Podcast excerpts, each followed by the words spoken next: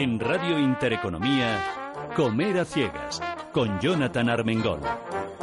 Un programa para chuparse los dedos. Pues vamos a ver, ¿cómo les cuento yo esto de hoy para que puedan entender lo que puede ser un restaurante diferente?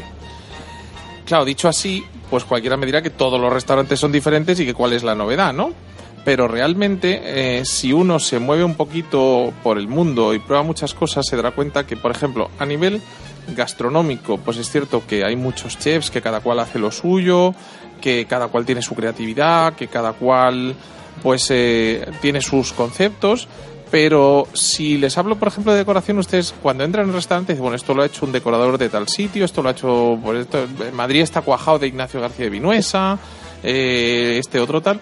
Pero ¿qué pasa cuando alguien es capaz de crear un restaurante con su sello personal, con su toque maravilloso de diseño, con las recetas que ha cocinado toda la vida, pero claro, no es cocina de toda la vida de la abuela, sino cocina elaborada, que claro, mm, yo, Elena y yo hemos quedado que no nos vamos a llevar mal y que por tanto yo no me voy a pasar por su casa porque si no le voy a coger una manía que no voy a poder ni verla. Eh, porque claro, una cosa es cocinar bien y otra cosa es contar con, con, la cocina que tú tenías, Elena, o tienes, mejor dicho, porque tenías, estoy intentando echarte ya de casa, ¿te has dado cuenta? Eh, si es que de verdad. Eh, Elena Tejero, eh, propietaria del restaurante La Tirolina de Aravaca y Jumping, que lo habéis abierto hace poquito y que también tiene pinta de que va a arrasar. Mm, Y además me contaste que tú, con la cocina y la gastronomía, más allá de lo que te ha gustado cocinar, tenías poco que ver hasta hace unos años. Eh, poquísimo, poquísimo, no podía tener menos. Yo soy licenciada en Económicas, eh, doctora en Derecho, eh, trabajaba en la CNMV, eh, inspeccionaba fondos Madre y de Dios. luego me dediqué a las tiendas fan y hago enmarcación y fotografía. O sea, O sea, que- cualquier cosa que ver con, con un restaurante, mm, luego me cuentas. Luego le contamos a los oyentes em, cómo acaba Elena Tejero llevando restaurantes. Eh, luego resulta que me encuentro con Antonio Morales que dice, si yo te conocía a ti cuando estabas gordo, y yo "Y tú- No, no, yo no, cuando, cuando tú tenías pelo y nos No, hemos puesto a tirarnos de las orejas, de cuántos años hace que nos conocemos, y nos conocemos desde que yo empecé en la radio, es decir, hace mucho tiempo. He dicho que estás bastante mejor que hace tiempo. Adiós, gracias. No, no, ahí has quedado muy bien, ¿eh? Me- tú sabes, bueno, Que estás- estoy, que estás muy estoy guapo. en horario infantil, pero luego recuérdame que te cuente lo que le decía Pinocho a Caperucita Roja o Blancanieves, no me acuerdo, ¿vale? Pero no, era al revés, Blancanieves a Pinocho, ya me había liado yo. Pinocho es un, es Sí. un nombre que se utiliza para los vinos que tienen mucha madera, lo digo. porque- Sí, no, no, no. Bueno, antigua, tú sabes, de- hablábamos de antes de Lola Montilla, de, de, de Peñín, Peñín. de tantas cosas. Eh, ¿Cómo se llamaba ahora mismo? Se me acaba de olvidar, me va a matar porque colaboró mucho conmigo en la época que yo estaba en, en Onda Cero y en Canal 11 y en tal. eh, que estaba en Vino Selección, Yolanda. Se me ha olvidado el apellido. Y ella fue la que me decía que tenía o tablonazo o marquetería. Y dice, ¿y cuál es la diferencia? Dice que si es francés es marquetería y si es eh, americano es tablonazo. Pero yo a ti te conocí en aquellos tiempos, en aquellos buenos tiempos, maravillosos años que diría la serie, cuando llevabas temas de comercial de Enate, que, que de- y de entonces ahora, y ahora te has metido a hacer vinos, Sí, bueno, al Banto Bodegas. ¿Y cómo es que te has metido a hacer vinos? Bueno, Que son muy complicados. Mira que, mira que te has pasado años comercializando. ¿Sabes lo difícil que es comercializar vino? Te pones a hacer vino. sí, es que soy muy raro. Es que Bueno, después de casi 30 años en, en esto y pasando por bodegas, a la madurez viruelas. entre, entre otras muchas y posiblemente la más conocida, eh, Enate, pues bueno, en un momento determinado de mi vida me marché de, de la bodega. Estuve en varias, en varias eh, bodegas también de, de- de un cierto nombre y en un momento determinado, en el año 2011, junto con mi socio Alberto Melena, que hoy no ha podido estar Le tenía en la Eh, agenda, pero no ha venido. ya, bueno, eh, decidimos crear eh, este proyecto un día comiendo. Él, él tiene un amigo que tiene una bodega y yo me dedico al vino. Y, Oye, ¿por qué no hacemos algo? Y, y así surgió. Hacemos algo. Nos fuimos un día a, a vendimiar y de- ¿dónde, está, ¿Dónde están los viñedos? bueno, en, pri- ¿Dónde en primer, en primer lugar, eh, este pino de, de- de 2011 lo hicimos en una bodega en, en la zona del Bierzo, Sindeo Bierzo, Ujú. eh, y ahí empezó Albanto, que era un blanco fermentado en barrica con cinco variedades distintas. Eh, hicimos un vino con, con Chardonnay, con Sauvignon Blanc, con Gewürztraminer, con Doña Blanca y Hasta con ahí, Godillo. hasta ahí te dejo leer, porque si no luego se me va la audiencia que les Vale. desgranamos todo el programa. Vale. Y ya resulta que si les parecía que este programa iba a ser raro, raro, raro, raro, nos faltaba el triple salto mortal. Guillermo Alepuz, que ya me ha dicho cuidado cómo lo pronuncias, que si no te casco. Hola Guillermo. Hola, buenas tardes. Chef de alto nivel gastronómico con restaurantes de esos que le trataban a usted de caballero, de, de alta cocina española bien hecha, que en un momento dado se cansa, cuelga los trastos, monta una frutería y ahora cocina en la frutería. Y eso ya me lo explicas. Pues mira, te lo explico. En- Para enamorarse, ya se lo digo yo, ¿eh? Vengo del mundo de la construcción. Hace 18 años eh, eh, me dedico a, a- Lo dejé todo, absolutamente todo, y monté una cervecería en Aravaca. Eh, ya estaba acostumbrado a comer en todos los restaurantes mejores de España por mi trabajo, viajaba muchísimo y decido que a mí lo que me gusta es cocinar. Desde muy pequeñito, siempre a, a las faltas de mi abuela, en la cocina, eh, soy el octavo de nueve hermanos, es una familia grande. Eso y- es de aquellas épocas, ahora ya no hay Sí, sí, de ¿eh? esas épocas maravillosas. Marav- o sea, en la época en la que uno no tenía un hermano o ninguno, tenía ocho o nueve y era a que llamo a mis hermanos y se liaba la de Dios. es Cristo. Efectivamente, Qué bonito. efectivamente. Ahora llamas a tus hermanos y bueno, puede pasar de todo.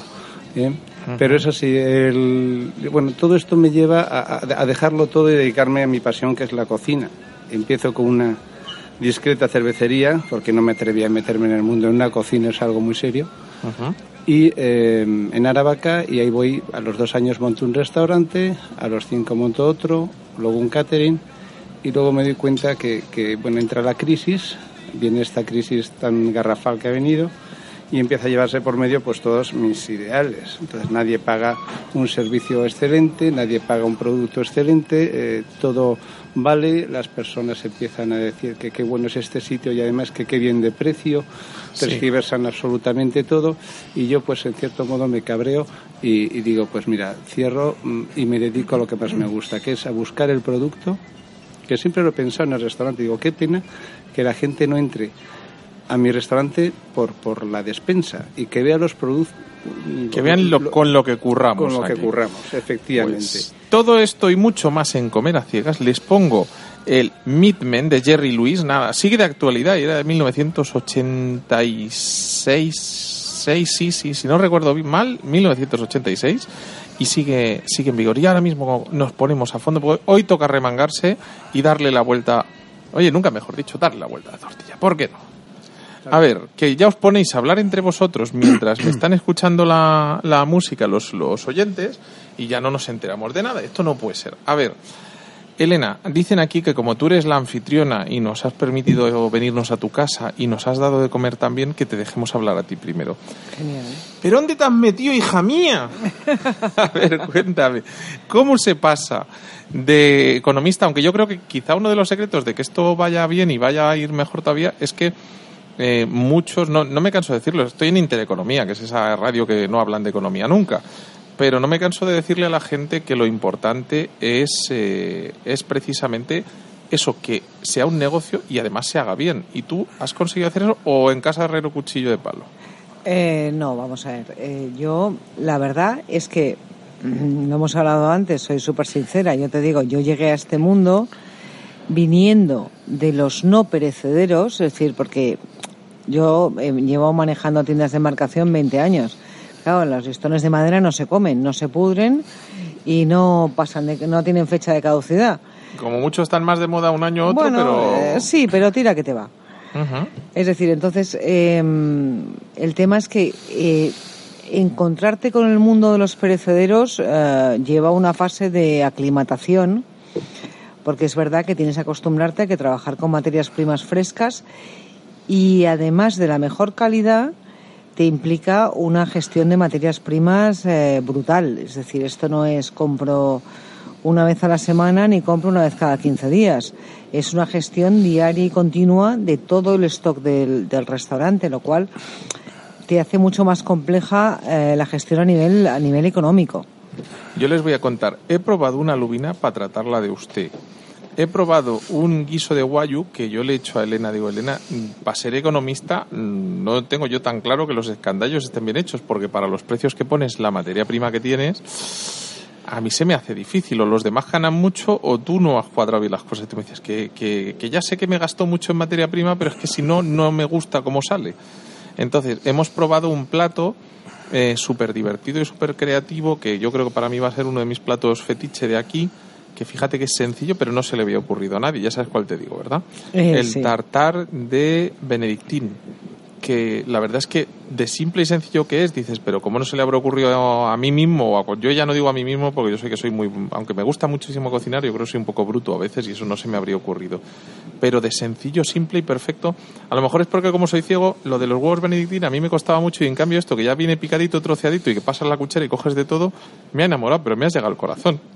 Tenéis una parrilla vista que yo no la veo, pero la siento porque hay un cristal. ¿De cuánto es ese pedazo cristal de gordo? Pues es un eh, uno más uno. Un uno más uno que eh, se ve desde aquí. Jesús nos lo. eh, perdón, eh, he cambiado, te, te acabo, te acabo de cambiar el nombre, me parece, ¿verdad? Em, em, lo estáis viendo, Agapito, lo estáis, eh, Guillermo, lo estás viendo, lo estás viendo tú desde Sí. aquí y se ve la parrilla, pero vamos, que, que- Se ve, que se ve una, cocina excepcional. excepcional, ¿verdad? O sea, da envidia. eh, sí, sí, sí. Muy, muy lógica montada. La zona de horno, la zona de frío, la zona de pescado, los fuegos centrales. La verdad es que es envidiable y es para enseñarla. ¿eh? Bueno, yo te diré que además me ha dicho que esto es- lleva un año, que cuando empezó era un infierno porque la cocina está para un lado, el otro para otro y tal, y dijo, hay que hacer una obra completa y hay que hacerlo bien. Hombre, es que, es que un local, un local de esto sin una cocina buena es como un tren sin, sin máquina. no, no tiene sentido. ¿eh?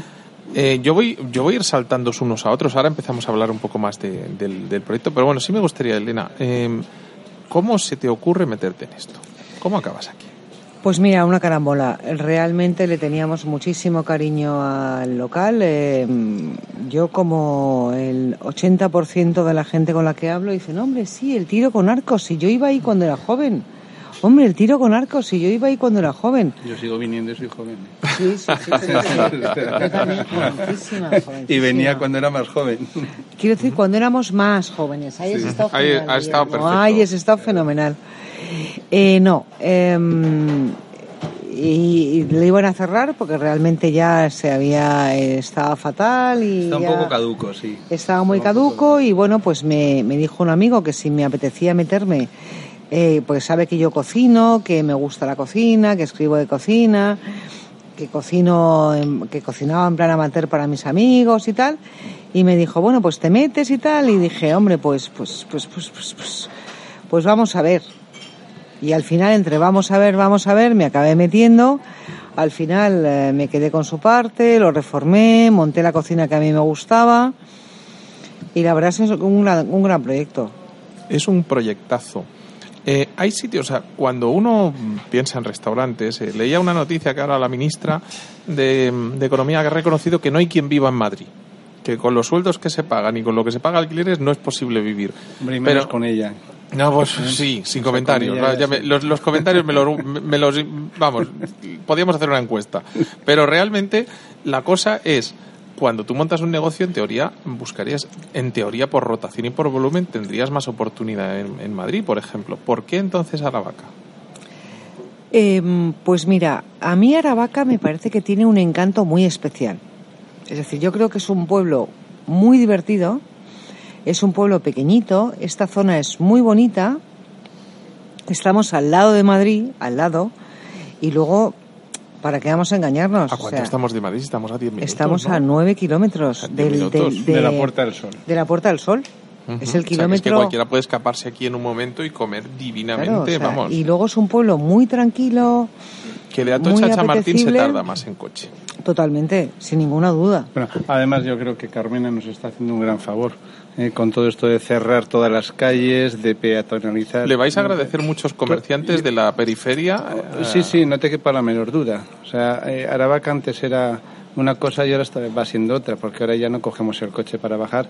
eh, entre todos los controles de alcoholemia, todos los controles de velocidad. Es un, Los de eh, alcoholemia no está mal que estén, porque ahí está, pero los de velocidad, que es que pasas a un kilómetro más o dos y te multan. A mí no me han Sí, multado sí, nunca, sí, fíjate, es un pero poco- es que no, no es me han dejado conducir. petardo, con lo cual yo espero que, que eso que eso caiga en, en saco mm, a, a favor de, de Aravaca, ¿no?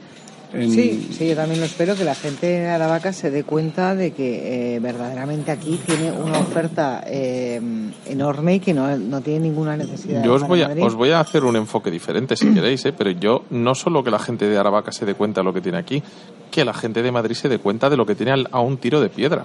Que a veces mm, miramos tan cerca lo de cerca que se nos. Tú imagínate el gusto de salir. ¿Sabes que una de las cosas que me ha impactado de la tirolina es cuando me he bajado del coche y he dicho, uy, qué calle más tranquila, qué a gusto, qué, qué paz, qué gozada, ¿no? Y tú me has dicho, claro, que estamos aquí en Aravaca y esto es una maravilla. Y decía, bueno, pues oye, visto así, pues escaparse de Madrid a un sitio más tranquilito, yo creo que compensa. Y ya si de paso te vas a, te pasas un momento por la frutería, te compras tres o cuatro cositas, o depende, ¿no? Porque además, a ver, em, eh, oye, Guillermo, Dime. eh, lo de Saint Agapito, ¿de qué va? Del nombre. Pues mira, San Agapito es una equivocación mía Ujú. y que le he tenido que buscar un- una historia romántica. Ah. Eh, o, o ma- más que una historia romántica, un sentido, ¿no? A lo de San Agapito. Mi mujer y yo decidimos poner, eh, dejarlo de la frutería, estaba yo con un socio, montamos, unas- montamos unas fruterías cuando yo tenía todavía los restaurantes y eh, luego ya decidí, bueno, yo no soy frutero, ¿eh? Con, todos mis respetos a los fruteros, que, que- son fantásticos, pero lo mío es la cocina. Y entonces mm, tenía otra frutería con otro nombre y, al quedarme solo, pues decidí cambiarla. Y entonces hablando con un hermano mío que se dedica a temas de imagen corporativa, eh, de, de- merchandising, etcétera, etcétera, para empresas, pues hablando con él, pues llegamos a la conclusión de que la comida vinculada la buena comida siempre está vinculada a, las- a los santos, a los, los, no sé, las yemas de Santa Teresa, los huesos, los huesos de San Expedito, el- la- bueno, pues, eh, to- to- todo este tipo, las yemas, vamos, las, Las yemas ya torrijas de dicho, Sa- las- torrijas, las- las rosquillas de San Isidro, o sí, sí, es que todo tiene eso, su- Las magdalenas de las clarisas. Dije, bueno, pues estoy un poquito, un poquito cansado ya de toda esta moda del no sé qué, Anco, el este... Fashion Ampi, fruit. fashion fruit, el fast food, eh, o sea, en mi tienda poner comidas para llevar y no he puesto para llevar de milagro. ¿eh? Porque lo del fast food, eh, lo, lo- lo del takeaway y todo este tipo de cosas, está, para mí está relacionado con la comida rápida y yo huyo, huyo de ese concepto. Entonces, en Agapito simplemente mi mujer dijo, bueno, San Expedito es muy bonito. Y digo, ah, pues vamos a ponernos San Expedito por de los huesos. Y entonces empecé a hablar yo con mi hermano y dije, no, pon San Agapito. Y se quedó con San Agapito. Cuando mi mujer lo quiso ver, ya estaba todo el layout hecho, absolutamente todo el, el- la- el- las, las tarjetas y todo con San Agapito. Y ahora cada vez que pasas por el pasillo de casa te cae una colleja. En plan, No, toma, no, no, es que tiene un sentido. Si te das cuenta, yo hago comida para llevar. Tú vas y te llevas un menú pequeñito, te llevas algo. Entonces, eh, eh, eh, una gran comida que es un, una- un ágape, Ah, ¿no? Y, y una pequeña comida que es un agapito. agapito. Pues eso, ahí se ha quedado como de San Qué Agapito. interesante. Oye, creo que con esa descripción no se le va a olvidar el nombre a nadie. A mí ya me lo has fijado. No, ¿eh? no, no, luego. es que El- nadie se lo olvida. lo Elena, tú imagínate un plan de sábado. Te Mm. vienes a la tirolina, eh, comes, te tomas unos buenos vinos eh, para, para disfrutarlos, ¿no? Para de Antonio de, los- de estos que está haciendo Antonio em, de Albanto y eh, luego te vas a San Agapito y le dices, mira, me he tomado un menú en la tirolina, me he bebido una botella de vino, no me apetece hacer la cena y te dice, "Ch, ch, ch, ven para acá, que yo te lo arreglo. ¿Qué quieres? ¿Un tomatito como este, pedazo de bicho de tomate, para que se te salten las lágrimas, un, pu- un puñito de sal, unas gotitas de aceite y ya lo tienes? ¿O quieres un- una paella, o quieres una tortilla, o quieres tal, o quieres cual? Pero se puede hacer cocina para llevar, pero de altísima calidad. O sea, Sí, no, está duda, reñido, ¿no? o sea, duda, no, no. Estamos tan concentrados en que la cocina takeaway y el tal es cocina mm, mediocre que cuando te encuentras cosas buenas te sorprendes. Sí, simplemente hay que hacer alimentos que, que sean estables. Eh, yo huyo, por ejemplo, de- en mi tienda no hay, no, hay, no, hay fritos directamente. Yo no uso freidoras. eh, si hago patatas las hago al horno o las hago en sartén fritas. Entonces tú tienes que confeccionar una serie de platos que sean estables, que tú te los lleves y eso te lo va a agradecer al final la persona. eh, El, el no tener que usar prácticamente ni el microondas ni nada para tomarte ese plato. ¿Qué se come en tu casa? O sea, ¿qué, qué me puedo llevar de San Agapito? Pues mira, te puedes llevar desde cualquier tipo de arroz, ¿eh? porque Bueno. soy valenciano, eh, productor, mi familia es productora de arroz y soy un tarado de los arroces, hasta una tortilla de patata que alguna he vendido por ahí.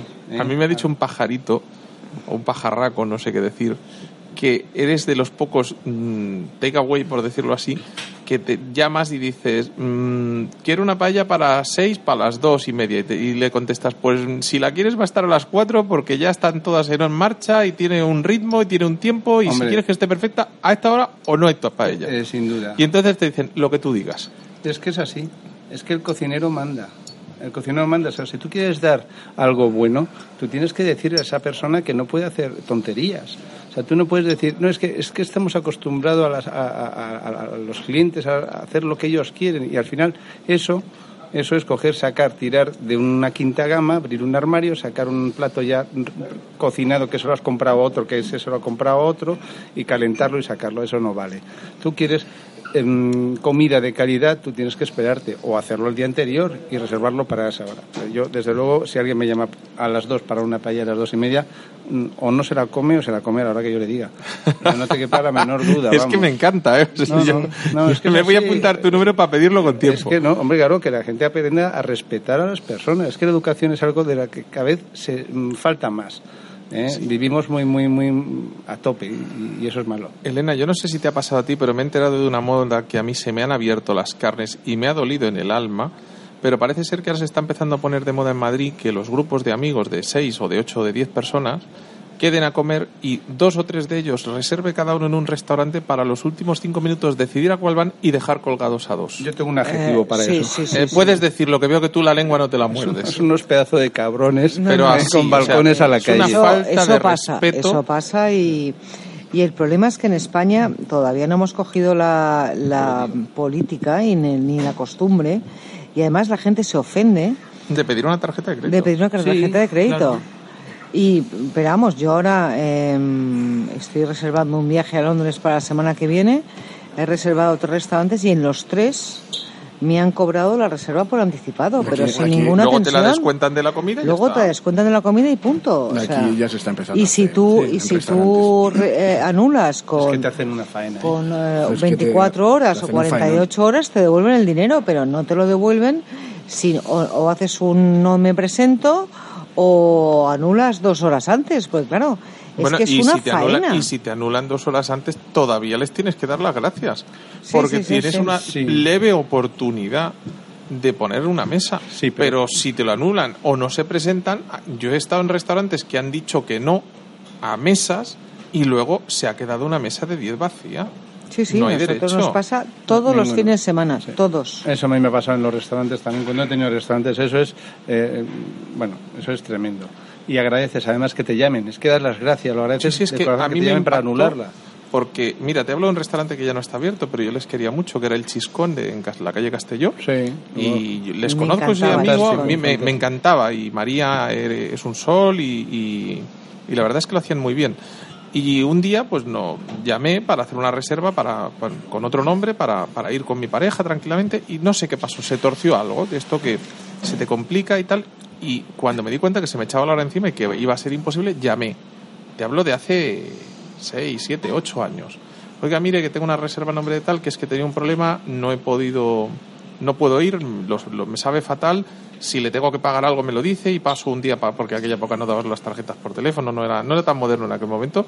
Y me dijeron que no, no solo eso, sino que muchísimas gracias y que por favor, que por tomarme la molestia. Decía, pero ¿cómo no me voy a tomar la molestia si no le deja usted una mesa una mesa eh, vacía y me decía, pero no sabe usted la de gente que lo hace.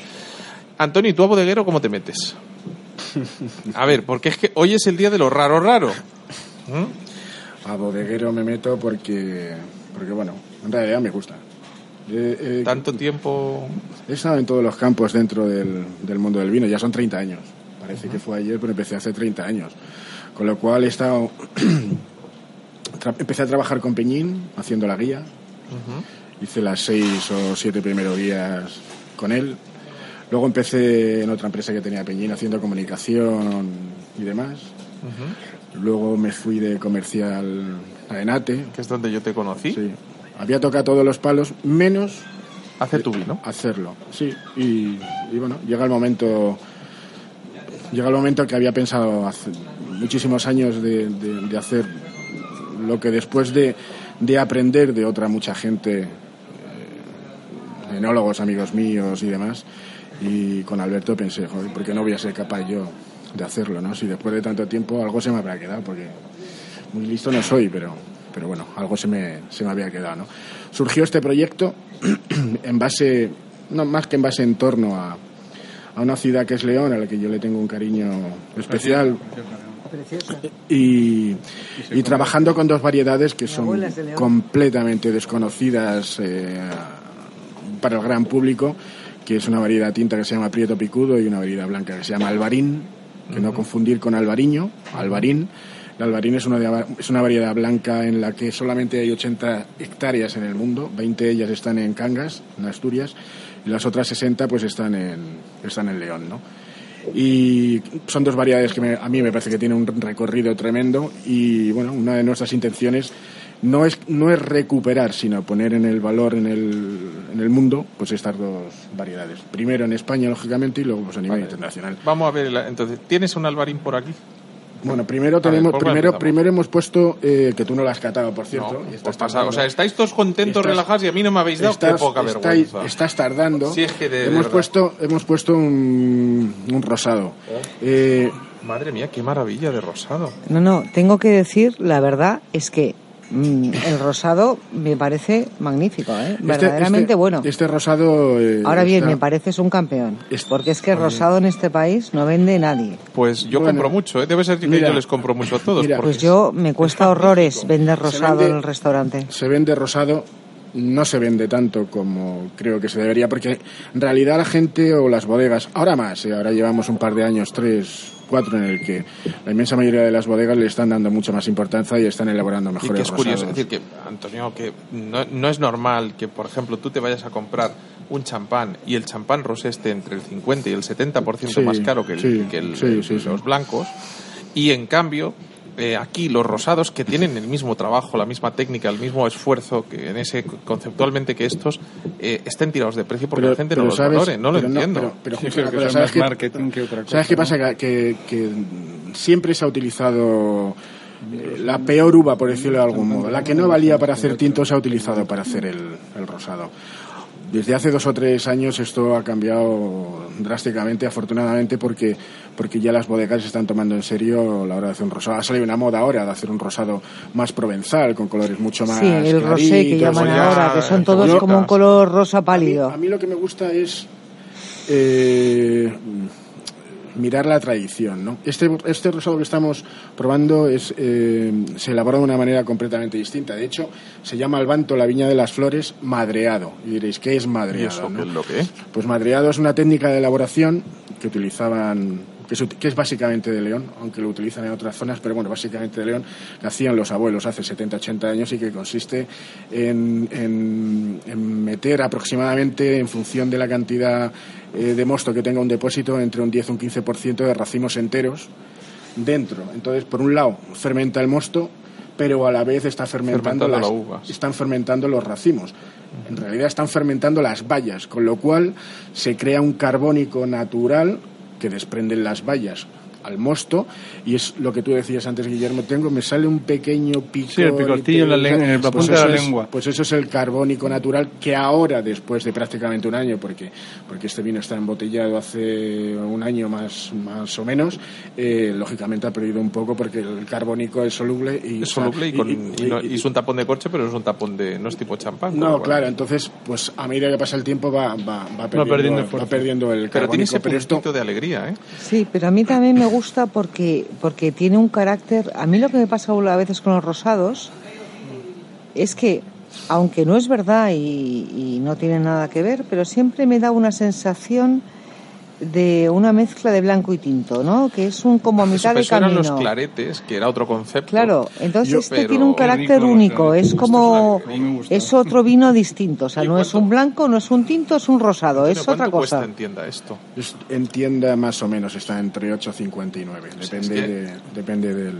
Es que tiene desde un olor un poco a chuche, a, Sí. a fresa, pero de chuche, eh, a- a- luego a fresa muy madura, luego tiene, tiene una nota ligeramente a tabaco, pero creo que no es del vino. No mira a nadie. No, yo no soy, ¿eh? Uy, pero no está por ahí al fondo.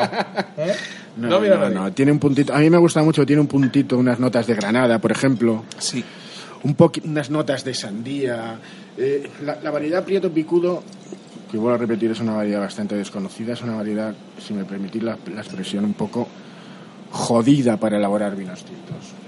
Sin embargo, es una variedad excepcional para elaborar vinos rosados, tanto con esta técnica como que yo digo, como una técnica normal de, de fermentar en un depósito de, de acero inoxidable. ¿no? Como yo es que me complico mucho la vida, pero como tengo que hacer cosas siempre distintas a lo que hacen los demás, porque lo que hacen las demás lo hacen mejor que yo y encima más barato, pues tengo que hacer este tipo de... ¿Sabes? de- bueno, de- haces de- el tuyo y al que le guste bien. y Al al que que le no. guste. No, pero... yo- Pero hay que para competir mí- en el mercado, pero para- claro. claro, yo, Pero- yo, pero es muy bueno, valiente, pero sí, yo no Sí, tengo, sí, yo no tengo, verdaderamente yo, yo podría hacer, yo podría hacer en este caso un ver, rosado. no- está- he, he juntado a tres locos en esta mesa. Tú con ese rosado. Aquí la moza haciendo estofado de guayú, que tiene puñetas, ¿eh? Y aquí al otro a- a- a- montando una, una frutería que si llegas a vender cócteles, entonces estarías de moda porque serías un speakeasy, porque estarías ahí escondido.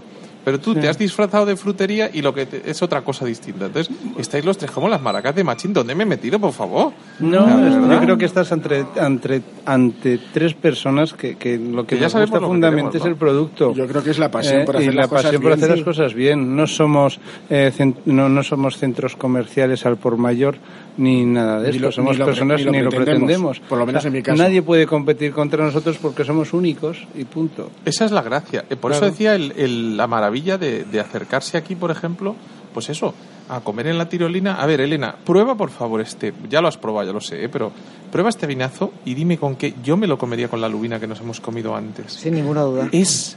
Es que estoy volviéndomela a comer, es maravilloso. O sea, imagínense digo, una, tiene un carácter, una eh, lubina hecha a la, a la parrilla. Que además la han sacado, me- les he dicho, oye, guardarla para el programa. Han dicho, no que se pasa. Y he dicho, vale, pues me la como. ¿eh? ¿Eh? Es maravilloso. Es No, no. eh, para, a mí hay una cosa es importante y es que el vino lleva embotellado un año. Normalmente los rosados. eh, Pero, pero con, y, con y una normalmente la gente pensaría que ya está mal, que ya está Claro, y todo eso, lo eso, es lo que me, eso, eso es lo que me, me quería referir. que tiene ¿no? un que con un año prácticamente los rosados están ya muy de, de capa caída. Pero precisamente el hecho de tener el madreo, precisamente porque le aporta pues más tanino, más, Mm. más de todo, el vino aguanta un poco más. Tiene más cuerpo también. Envejece Sí. mucho mejor, no evoluciona tanto, su evolución es más lógica que un rosado. Ya sé lo que te ha pasado a ti cuando me has visto, que soy como tu vino. ¿Sabes? Que mejoro Envejezco con los mejor, o sea, años. estoy mejorando. Me ha dicho, Jonathan, estás mejor que nunca. He dicho, bueno, ya- Yo- Ha y yo dicho, decía, digo, soy ¿qué le como pasa un a buen este hombre? vino, Sí, sí, mejoro con yo- los yo lo había años. pensado. Absolutamente, es decir, es que, es que está maravilloso, o sea, ¿para qué nos vamos a engañar? Bueno, yo creo que es un vino que, que para la hora de maridar se puede maridar con muchísimas cosas. A mí me ha gustado da- mucho con todo. da de sí, es da el de sí. típico vino tan bien hecho que puedes empezar con él y una comida y acabar con él porque yo te he dicho la, la lubina en parte porque la tenía recién comida parte tal pero estoy pensando otra vez en ese guiso ¿cómo haces ese guiso? Eh, pues mira, lo cocinamos a baja temperatura, eh, el guayú, y luego mm, en los, los jugos y el colágeno que, echa, que, que suelta el guayú de la cocción es con lo que ligamos la salsa a base de vino blanco, cebolla, eh, le- un poco de leche de coco, un poco de lima tailandesa, eh, curry rojo. de, de la kafir, ca- ¿no? Sí. De Lima kafir. ¿no? Sí. parece que habéis empezado a hacer negocios vosotros dos Oja. juntos ¿eh? os estoy viendo ya Bueno, Hombre, está hablando de eh, cosas muy interesantes. es que Eh, porque tiene un aroma súper Súper, potente. sí, muy Súper potente. Entonces, Dejaron, la, la prohibieron, ¿eh? no, no, no dejaban que, que la trajeran. Yo, yo las pasé realmente eh, putas, hablando mal y pronto, para conseguir... a mí me hace- echan hace dos gracias a vosotros tres me echan eh, que lo kafir, sepáis ¿no? Y, y- y conseguía la hoja de kafir. Pero... yo ya sé cómo arreglar. luego te pregunto qué opinas de, mm, ¿cómo se llama este? es que se me olvida hasta el nombre hijo mío del de Podemos y ya me arreglas el programa Eh, ¿qui- ¿Quién es ese? ¿De, Vale, de eso, qué? bien, bien, vale. No, ya está. No, de- seguimos, no, de sí, ese pues yo, vamos si a hablar de hablando de ese me, voy Vamos a hablar de directamente. cosas serias. Venía a hablar de cosas Bueno, serias. no de bueno, tontos. bueno, bueno. No De de verdad, que, bueno, que esto no va de política, va de gastronomía, pero... sí, sí, sí, que es que Elena, no saben lo que comen. Pero bueno. mm, bueno, mm, somos lo que comemos, decían, ¿no? Sí. Eh, ese plato es otro plato maravilloso, pero Elena, por favor, descríbeme.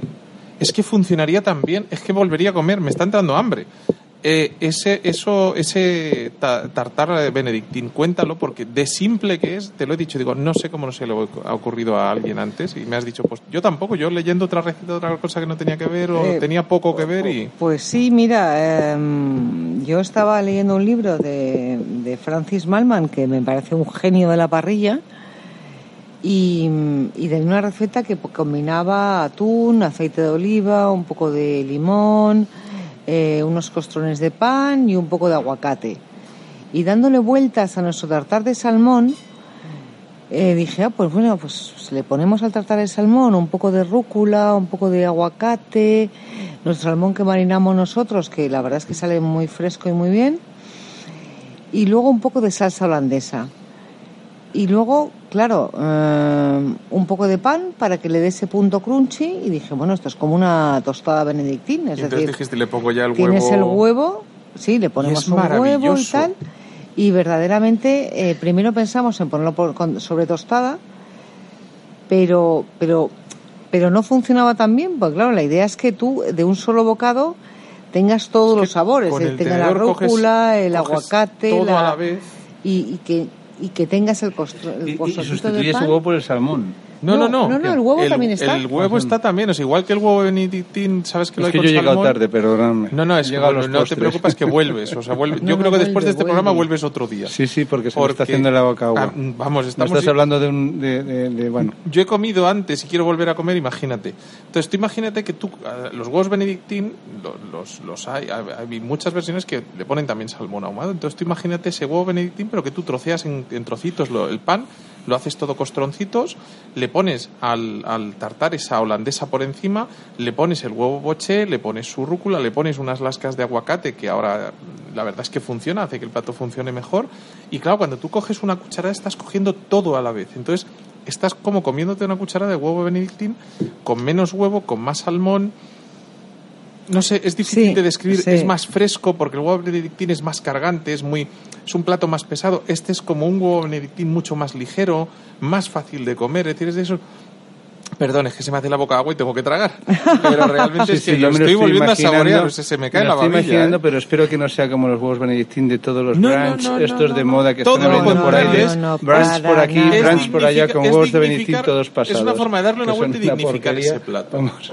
No, no, para nada. Te lo Bueno, es que Un poco de vino. No, no, es que vamos a ver, el gran problema que tienen los huevos benedictín de los brunch hechos es la, la salsa holandesa, que es de bote. Pero bueno, de bote y además que, que es que no es salsa, Además parece, chunga. parece Es un engrudo. Un, engrudo, Claro, efectivamente. entonces, o sea, no, no voy a decir No, sitios, vas, le vas no a voy a decir sitios, pero me han echado. Te va- vas a conseguir que te cuente el secreto. A- atento que el secreto tiene miga, ¿eh? Bueno, vamos a ver. Esto, yo cuando estuve en la, en la feria alimentaria este, este mes de Mm. marzo, creo que Sí, fue, marzo, en marzo, Barcelona, marzo, Sí. abril, no estoy seguro. sí. estuve hablando con una gente que tenía, unos franceses, que tenían una, una mantequilla clarificada Mm. eh, que, te- que tiene unos botes que, la, ve- que se conserva a temperatura ambiente. Y líquida. Es decir, líquida. Sí, a claro. temperatura ambiente. Entonces, claro, y se te queda. Claro, le quitas el suero, pero, pero la mantequilla que tú haces en tu casa, claro, la tendencia natural es meterla en la nevera, Sí. solidifica y entonces ya no puedes hacer nada con ella más que tal. Con lo cual yo dándole vueltas tostada. a la receta de la salsa holandesa dije, vamos a ver, salsa holandesa que es muy complicada que estabilice, muy complicada que se mantenga y tal. Dije, pero vamos a ver, ¿qué es una salsa holandesa? Una salsa holandesa al final es, tú coges el, el bol de tal, lo pones al baño María, vas batiendo los huevos a toda caña para que tal, Para que no cuaje, sí. para que no cuajen y le vas añadiendo la mantequilla. La mantequilla la calientas, obviamente, para que Para que licue. para que licue y Pero la puedas si- añadir a los si huevos. clarificas, le quitas el suelo, no te hace falta hacer eso. Exacto. Sí, sí, porque eh, si la tienes en la nevera y la has conservado, no, no se mantiene a temperatura ambiente. Pero bueno, la receta tradicional te lo dice que lo tienes que hacer al baño María Sí. y tal y cual. Y claro, nosotros en el restaurante teníamos problemas para mantenerla estable, porque es una salsa muy inestable. Sí, sí, totalmente. Es decir, en cuanto te descuidas, la varías un Se poco de temperatura, tal, se corta. Se corta y ya, pues es un. un- Pues un follón en cocina porque volver es a un follón porque no tal, tal. Total, que yo dándole vueltas dije, pero vamos a ver, vamos a ver. Si yo tengo el huevo y tengo la mantequilla a temperatura ambiente, ¿qué me impide montar una holandesa en frío? Cero, nada. Nada. Nada. Está Lo divertido te- ver a dos es- cocinillas es hablando entre es ellos. lo que ¿eh? te Es estoy como- diciendo. Claro. Tú lo has eso dos yo no hablo. cocinillas. Entonces yo la monto, otro yo vino que- empecé Ya está, ya está puesto. y la monto en frío. Es decir, yo la monto con la mantequilla y con el huevo, lo monto en frío. Entonces es una, mar- una, una salsa absolutamente estable. Hmm. No tengo ningún problema, no se me corta Resuelves jamás. el problema que tenías en hostele. Porque, a ver, hacer una holandesa en casa, pese a que es difícil, como te decía, digo, con la Thermomix o con No, cualquier no, de no, robot es de cocinas, fácil del mundo. pero, pero en casa, para, para cuatro o para seis, que la haces en el momento, la sirves y te aplauden. Una pero en un restaurante, fácil, claro. en, un, en una mise en place, que estás hora y no. media, se te va. Eh, No, eso sí. No, no, Entonces, claro. Yo te hablo en casa, en En casa, casa sí. sí. No, con una La mise en place, efectivamente tú Yo no puedes tener y decía, estabilizada una chicos, holandesa. Chicos, chicos, que voy, que voy, que voy, que voy, ¿comemos ya? Hmm. ¿Comemos Porque- ya o no coméis? Porque está. 10 minutos más tarde y la holandesa se me ha venido abajo. A ver, Elena, yo creo que también te digo una cosa, ¿eh? Visto lo que estoy viendo en este programa, yo creo que es porque no, no conociste a este hombre antes, porque si no tú le decías al cliente, o está usted a tal hora o no come, y me los ponías firmes a todos. Perdona, que es que aquí es lo que- se le tiene que decir a las personas. Es que la gente es muy mal educada. Muy mal educada. Y eso yo lo llevo fatal. Pero fatal. Si tú quedas a comer con unas personas, quedas a una hora, tú encargas. Mira, en Valencia es muy típico lo de la paella. La paella en Valencia es sagrado. A las Sí, sí, dos, a la paella. punto. Y como no esté la paella a las dos, o te monta el pollo al valenciano, o te- y la tienes a las dos. Porque es que es así, porque el arroz es sagrado, el arroz no espera a nadie. ¿Qué tipo de arroz arroces utilizas? Que tú decías que eres un friki profundo del arroz. Pues mira, no es que sea un friki profundo, es que soy de familia de, de agricultor, como tú me has comentado Sí, antes. como yo. En, en Valencia, pues si no eras agricultor te morías de hambre, evidentemente, no eras nadie. Y mi abuelo, tuve la suerte de un abuelo pues que, que tenía en la marchar en la albufera, pues hay tierras y cultivaba arroz. Y hoy en día mi primo, Teodoro, pues eh, mm, eh, cultiva cinco, seis variedades, cinco de ellas con denominación de origen, que es el arroz bomba, el senia, el bahía, el j sendra y el albufera. Y cada uno depende para qué tipo de, de platos pues le- es más idóneo o no. Y luego ¿Cómo el se llama la carna... marca el- Oye, ¿puedo hacer un, puedo hacer, Lepuz. puedo hacer un stage Ah, contigo sí, un par de hay una días gente allí, en ¿no? Valencia también que tiene muy buenos sabores, se llaman ABC Rice. Bueno, hay varios, hay varios. Nosotros estos so- so- somos pequeñitos, pero tenemos, eh, ya te digo, los arroces. ¿Y el que no, y el Pues que no tiene deo cuál es?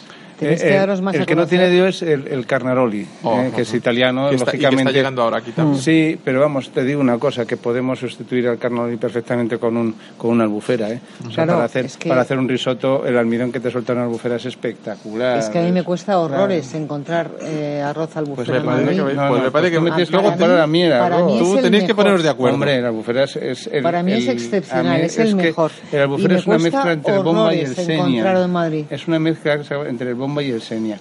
Y es una pasada. Antonio, vamos a hablar del otro vino. Más que No, primero porque del arroz. del arroz, bebé. es que al paso que vamos me quedan nada, 10, 15 minutos de programa y, y no hablo Pues de vino, como no pero tomate, yo creo que vais a si ahora Tenemos que hacer una serie. No, no, hay que hacer, vamos, yo vuelvo. Yo yo después de esto vuelvo. Yo quiero hacer un stage en los dos. Por cierto, ¿utilizas solo carbón o utilizas algo de leña? Porque a mí me da Carbón olor- y leña. Es que me daba olor a leña. Sí. Y eso es lo que le da ese toque. Prendemos, el, eh, prendemos carbón, pero luego añadimos leña de encina y un poquito de naranjo. Eso es lo Ah, que le da ese toquecito mágico, ese Sí. que no sea tan agresivo el sabor, sino que sea un matiz. Cuando pruebas vuestras carnes. Por cierto, otra cosa peculiar. Hay mucha gente a la que no le gusta el foie fresco. Me apunto, a mí el foie fresco no me gusta. Y resulta que hay platos que requieren foie fresco. Y aquí, tú que no paras ni un minuto, luego le- si nos da tiempo le cuento lo que opinan sus hijos, que tienen su encanto. ¿eh? ya, de- ya tengo que meterlos en otro programa. Pero resulta que tienen un plato que es, como tiene una buena parrilla y bien equilibrada y bien medida, que es foie a la plancha. Con lo cual tiene todos los matices del foie fresco a la plancha, pero micuí que ya está cocinado, por Claro. tanto no tiene ese punto crudo que a mí no me gusta. Que al que le gusta el, el foie crudo le chifla, pero yo no puedo ni verlo. Y en cambio ese plato me ha encantado sobre su pan de brioche, con su con su mango, además el mango también braseado un poquito, pero, Sí. pero nada pasado de humo. Yo decía, ¿cómo puede conseguir esto? ¿Cómo harán la parrilla? Es la trampa, ya te he pillado un poquito de leña para darle el puntito ahumado, pero no tan agresivo como el humo que da un carbón. Claro, claro, lleva, es una base de encender la parrilla, pero luego el carbón es solo la base. Luego añadimos leña y por último añadimos eh, leña de naranjo para, para aromatizar y que no sea tan tan tan olor a carbón carbón. A mí no me gusta la, la, la bar- la bar- la barbacoa de carbón. Me parece demasiado demasiado negro, demasiado humo. Eh, Jesús, cuéntanos esos tomates porque me has dicho, son los cuatro últimos. Muy bien, Carlos. Acá. Yo te- Vale, Bueno, te el os, os decimos a Pedro. No, no, no, perdón. ha sido- no sé qué ha pa- hoy te, no sé, te he cambiado el nombre. Que Me ha vas a odiar, Porque ¿eh? estaba estirándome con los brazos abiertos. No, no, no. Guillermo, Guillermo, no sé qué me te pido mil disculpas. Nada, Hoy nada, no por Dios. día, no No, mi- te- Jonathan, te, he puesto cara de, te he puesto cara de otro nombre y ya lo hemos liado. No pasa nada, No, no. absoluto. Oye, me llamo Jesús Guillermo. ¿eh? ¿Cómo lo sabías? Desde hoy, básicamente, ¿Cómo lo se ha rebautizado. Sí, Qué me las Guillermo, te- porque te pido-. Te pido No, mil no, disculpas. No, no, por Dios. no, Eh, no, yo a ti, yo a ti. Cuéntame, cuéntame. eh, cuatro, solo quedan cuatro tomates. Eh, Tres, tres que Tres. tenemos aquí. Tres. Aunque no te lo creas, son cierto. los únicos tres que he conseguido porque ayer me comprometí con una amiga mía a que los iba, a- que los iba a traer. Te iba a hacer una pequeña trampa, sí. pero al final he decidido que no. Eh, que te voy a, hacer- que te voy a decir la verdad. Ahí tienes un plato que me gustaría que olieras ese tomate y me digas a qué te recuerda, por favor. Bueno, es Huélelo, un tomate, tengo que decir que es espectacular, ¿eh? Una textura Y está abierto. y una ya- carne que es que hacía muchísimo tiempo que yo no veía en un tomate. Bueno, ¿eh? Para los, para los oyentes, para los oyentes eh, está oliendo un tomate que parece solomillo de huerta. Es un corte vertical de un tomate con forma de corazón. Muy poca pepita, Nada de pepita, muy carne. mucha carne. Es como un fresón, ¿eh? No, no, una piel muy fina. eh, Yo les voy a contar que Guillermo juega sucio y les voy a explicar el porqué, porque le- se lo he contado antes. Eh, a mí me pasó el año pasado y me, has, me, la has, me la has jugado igual, ¿eh? O sea, lo que pasa es que él no lo sabía y tú sí. Pero me pasó el año pasado en el restaurante Quisco García en Córdoba, que les recomiendo que si, si pueden se pasen, eh, que me puso un plato que era eh, sopa de tomate verde. Y eh, lo, me puse a, probar el plato y se me saltaron, literalmente se me saltaron las lágrimas, me puse a llorar. Tanto es así que Andrea se asustó y me dijo que si me encontraba bien, que qué me pasaba, qué tal, y demás. mm, De, ese llanto, mm, pues un poco, mm, si queréis, desconsolado, raro, su- suena un bicho raro, de, de esta me echan. Pero empecé a buscar el porqué y el tal, y resulta que mi padre, que tú lo has comentado antes, que era agricultor, pues como tu abuelo, Mm. cuando éramos pequeños, una vez al año, eh, se juntaban todos los trabajadores de- del campo y hacían unos perolos enormes de tomates que los recogías en la mata en ese momento y eh, los hombres iban recogiendo y las mujeres los iban friendo y los iban embotando y tenían conserva de tomate hecha en el campo, pues imagínate, de la mata al, al fogón y del, del fuego, a- más fuego de leña Sí. al bote y tenías Sí. tomates para todo el año. Y ese sabor me lo recordó. Y este olor también. Es decir, me ha devuelto Claro. aquella época en la que tú te pasabas entre las matas, cogías un tomate y lo mordías. Y eso es. Pues, pues el que mira, el que hemos tenido la suerte de tener ese recuerdo no se puede Te voy a explicar. Mira, hace tres años descubro a un, a un agricultor bastante, bastante tarao, ¿eh? así como yo, eh, de- del producto. Y está Morano, en Sierra Culebra, que por la dónde está la tierra arcillosa, el microclima que tiene la zona esa, eh, bueno, no sé cómo contarte, probó con varias semillas de distintos tomates hasta que dimos dio con este, con el corazón de buey y es semilla francesa, aunque todos dicen que bueno, todo proviene de Italia, Italia tiene muy buena fama con el pomodoro, eh, con todo este tipo de, de- de- de cosas, vamos. Y, y- logra hacer un tomate ecológico, que ahora no lo es. ¿eh? Desde hace dos años eh, me meto a colaborar con él y con otros socios que tengo. Em, este tomate es- se llama tomate Ox. ¿Eh? Eso para que lo sepáis ya, porque mm, tiene, es la marca, la tenemos patentada. Y sacamos este tomate que es verdaderamente rico. Y entonces es un tomate que logramos con una agricultura integrada, respetando muchísimo el, el- el ecosistema, el- la tierra, dejando sus tiempos de barbecho. eh, de, mm, se, se- se- se cultiva como hace 100 años. ¿eh? Entonces no se usan ningún tipo de pesticidas. Las, las plagas se combaten con, con agricultura alternativa. O sea, ponemos, pues, si estamos plantando tomate, pues yo qué sé, por decirte algo, ponemos lechugas o cebollas que sacrificamos eh, eh, para favorecer este tomate. ¿eh? Pero no, no usamos pesticidas, no usamos ningún tipo, no es ecológica, ya te digo, no tenemos sello ecológico, pero, pero es el tomate. Y esto es lo que te da esa calidad de tomate y, y ¿A ese cuánto, sabor. ¿A cuánto vendes en, en Es- San Agapito? Yo en San Agapito este tomate lo estoy vendiendo a 7,90 euros el kilo. Y la gente no sé, porque estamos tan mal acostumbrados estoy a ese tomate es- chusto, feo. O sea, perdón, me refiero a chusto, feo de sabor porque yo no los veo. Tos- Deben ser todos preciosos, todos iguales, todos monísimos. Pero Bueno. eso de supermercado, de que, que, pero que luego no sabe a un carajo. A nada. Ya, pero se vende. Bueno, a todo tú. esto Pero la gente tengo que decir, Jonathan, pico el kilo en X Ya, no, super esto y- me es que estamos que no- tomando un Bloody Mary también que nos ha preparado... Oye, que- ¿por qué no me que- dais a mí de que no eso? te, que no A te ver, hemos, mala gente. Que no te hemos dado, que No lo me- No, sepas. no, no Es es un que- Bloody Mary, es un tomate preparado, no, no lleva vodka. Es un tomate No lleva- preparado, no, Eso perdona. es la pulpa de este tomate rallado a mano, no turbinado, ¿eh? Y luego separado la piel de la pulpa y las semillas las separo con dos chinos con diferente paso. Valdría Para- la pena que me viera la cara a alguien del que estoy poniendo ahora mismo. No sé si me hacen una foto porque es de alucinado. Yo creo o sea, que acabo de poner una cara de alucinado. Vas a tener un orgasmo gastronómico, como dice una amiga no, común. Es impresionante, impresionante. Yo te lo he recalcado porque verdaderamente me ha parecido cumbre. Madre de Dios. Pero es que, ¿para qué echarle nada más si esto es mejor que el Bloody Mary? Vamos, tú y yo tenemos que hablar porque yo este zumo lo quiero en la tirolina. Por favor. ¿Vendes el zumo así hecho? No, estamos, eh, precisamente estamos, Madre estoy este, este año con mis socios eh, pensando ya en hacer el Bloody Ox, el zumo de tomate Ox, gazpacho Ox y el eh, salmonejo Ox, que eso sí lo hago yo en mi tienda, eh, porque lo elaboro yo allí, yo tengo mi registro sanitario, pero claro, muy poca producción, pero lo queremos hacer en gran escala. Este año hemos vendido unos 40.000 kilos de tomates eh, solamente a restaurantes muy... mm, vamos, para que te hagas una idea, yo le vendo esto a un restaurante, voy a comer ese restaurante y no prepara el tomate, como yo lo he dicho, y no le vuelvo a vender este tomate. ¿Y a mí me lo O sea, venderías? Si lo haces como yo te digo, sí, si no, no. es que encima yo- yo- te lo ha dicho delante de los micros, pero es que estoy seguro que después te lo Yo- repite yo igual. soy muy Bueno, obediente, Guillermo, Pero bueno, pues que no, es que date cuenta que yo, yo no te vendo un tomate como un frutero, yo te vendo un tomate como un cocinero. Entonces, eh, es como tú me vendes a mí la uva, tú no me la puedes vender como un frutero, me la vendes como un enólogo, ¿no? Ni tú me atiendes aquí como una... Qué maravilla, por mm, favor. Carnicera, me atiendes como una restauradora y, en fin, pues... eh, Oye, Antonio, me está costando pasar del tomate al vino y del vino al tomate, porque está cualquiera de los dos, agarras una copa y no la sueltas. Pues fíjate, el maridaje no es malo, ¿eh? No, no, no es No, nada, yo- es que esa es la gracia. Tú no fíjate, yo te iba a decir antes del albanto, que es un vino que yo me tomaría con el alimento más, mm, mm, más terrible que hay para el vino y el más rico del mundo, que es la alcachofa. Oh. Eh, pero este, yo, yo fíjate, yo este me atrevería con la alcachofa. Aquí- Pero me estoy tomando este blanco y potencia, potencia el tomate.